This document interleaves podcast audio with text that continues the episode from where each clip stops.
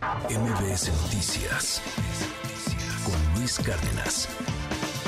Usted ubica perfectamente bien a Oscar Valderas. Eh, aquí en Nación Criminal y, bueno, pues nuestro colaborador en, en muchísimas áreas, particularmente en este asunto de seguridad nacional y crimen organizado. Acabamos de platicar, Oscar, con el obispo Salvador Rangel. Vaya cosas que nos ha revelado, vaya cosas que nos ha compartido. Se insiste en este llamado. Él quiere platicar con alguien del gobierno, con alguien de, nivel en el gobierno y tratar de llegar a una negociación para pactar el norte del Estado. Y uno dice, pues frente a qué estamos, Oscar, o sea, de qué tamaño está descompuesto el tema de seguridad en, este país para eh, llegar a estos niveles. ¿Qué opinión te merece todo esto que está sucediendo? Nos, habla también el obispo sobre las declaraciones de, de Celso Ortega, eh, que es más como un político, dice, y que está sentido con la 4T, con Morena en particular, y pareciera ahí como que le da un raspón, un llegue por eh, pues las cosas que no le dan cumplido. ¿Qué nos dices tú que conoces perfectamente la zona y que pues has estado reporteando, que conoces eh, lo que pasa ahí en las entrañas de Guerrero? Oscar Valderas, qué gusto escucharte. Hermano, qué gusto, qué gusto saludarte. De verdad, qué entrevista acabas de hacer. Qué revelador lo que acaba de decir el obispo porque me parece además que cuenta lo que ya se, se sabía en la zona, pero que por primera vez se escucha en voz alta, además de una persona que tiene la autoridad para decirlo. Eh, yo en tu espacio te hablé, hablé justamente de cómo Médicos Sin Fronteras era el único grupo que estaba autorizado para entregar cubrebocas y algunos pequeños analgésicos cuando viene la pandemia de COVID. Hoy me sorprende mucho escuchar que por primera vez el obispo reconoce este rol importantísimo que tuvo en, el, en esta negociación de que pudieran entrar las medicinas. Y me, me, me, impresiona además que haya dicho, que haya nombrado a Celso Ortega como parte de, este, de esta negociación. Era algo que sabíamos, era algo que se hablaba en las comunidades, pero que siempre se pidió que se mantuviera en secreto porque formaba parte de estos acuerdos de Pax Narca. Y hoy la verdad es que qué entrevista te acaba de dar, qué revelador lo que te cuenta, qué importante que, por ejemplo, haya puesto el obispo en la, en la mesa de la discusión la importancia que tiene, por ejemplo, para el crimen organizado el tema de los rastros. Y de esto también habíamos conversado tú y yo hace algunos años. Ah, yo te había platicado en una misión criminal cómo el cártel Santa Rosa de Lima tenía mucho interés en controlar los rastros. Incluso le llamamos a esa historia los tacos del marro, no sé si te acuerdas. Sí, cómo no, sí, por supuesto. ¿qué, me parece también muy interesante que hable de los rastros como unos cotos de poder que el crimen organizado exige a muchos municipios y que ahora incluso hable de cómo eh, la gente de los cerrillos está molesta con la narcoalcaldesa de Chilpancingo, y lo digo con toda la responsabilidad del mundo, esta presidenta municipal de Morena que prometió entregarles muchísimos negocios al crimen organizado, no ha cumplido y tal vez desde ahí se puede entender esta declaración que se dio a conocer ayer sobre cómo Celso Ortega Jiménez, el líder del cártel de los ardillos, y que es un antiguo miembro de los Zetas, habría entregado, supuestamente, presuntamente, financiamiento a la primera campaña del presidente López Obrador, todo evidentemente en el marco de esta declaración escandalosa eh, que surgió a partir de, las revelaciones de la DEA. Sí, totalmente. y, y que además ahí me llamó mucho la atención eh, digo, varios temas. Tenemos de nueva cuenta, nada más para, para repetirlo y que nos quede ahí muy, muy claro, es, es la revelación que se da, se da en un medio de comunicación, es latinos, todos tienen nuestro mayor respeto y todos también, como lo hemos comentado tú y yo, Oscar, eh, pues tienen y se vale tener tendencias políticas o no tener tendencias políticas o ser más críticos o menos críticos o más objetivos o menos objetivos o más informadores o lo que tú quieras, este se vale, o sea, es parte de la libertad de expresión, es parte de la democracia, que creo que es, es fundamental. Pero dicho esto, pues no es para nadie un asunto este sorpresivo que Latino sea, sea un medio de comunicación este antisistema, insisto, yo creo que se vale que, que haya más medios así y que haya de todo. Este, se trata de un mosaico de, de opiniones y un mosaico de voces y un mosaico de información, pero yéndonos exclusivamente a los hechos, esto es lo que le dice Celso Ortega a Latinos con respecto al presidente López Obrador y creo que llama la atención. Escuchemos.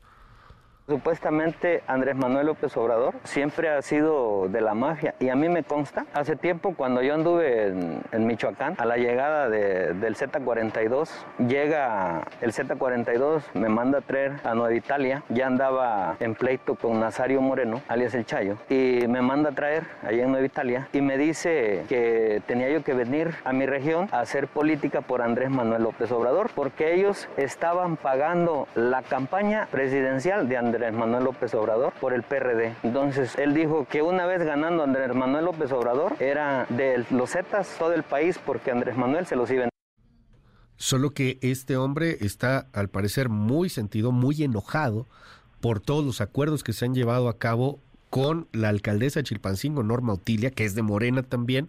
Pareciera como una reacción al, al tema.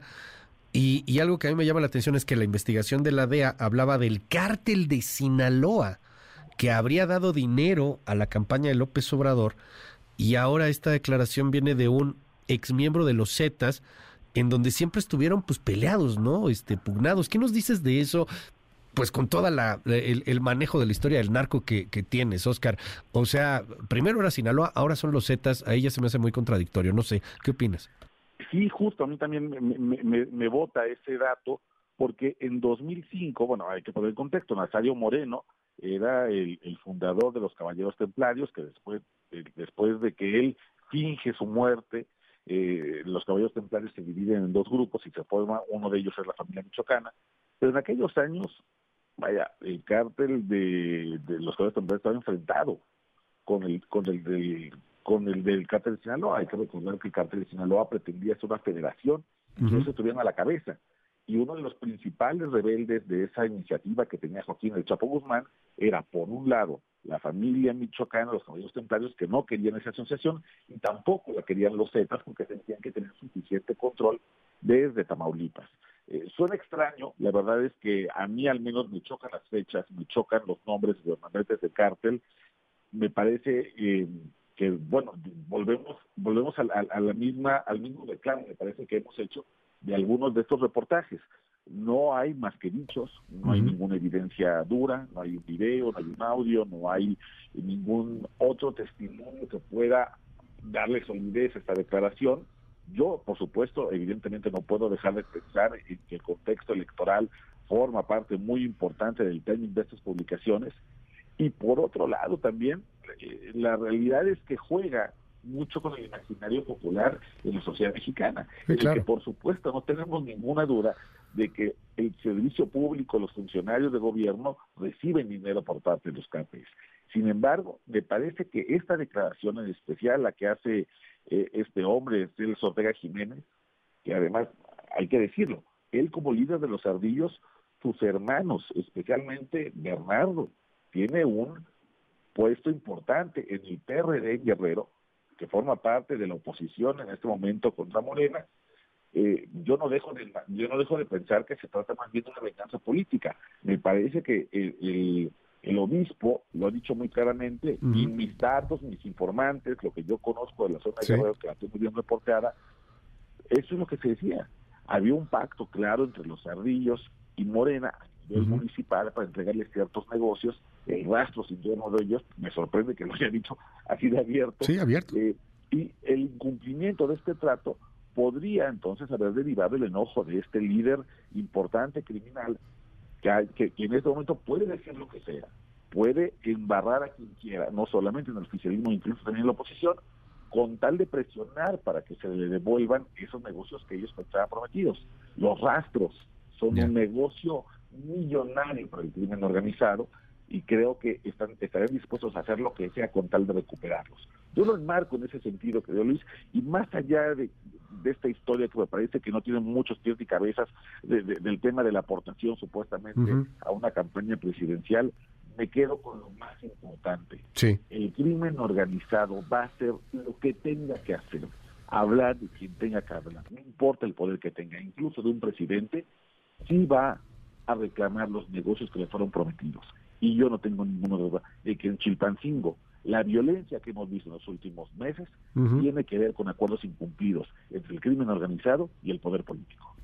Oscar Valderas, muchísimas gracias. Y esto apenas empieza porque seguramente vamos a estar viendo cosas muy similares, cosas fuertes, revelaciones, cosas que a lo mejor ya sabíamos pero no podíamos haberlas confirmado en el marco de las campañas presidenciales.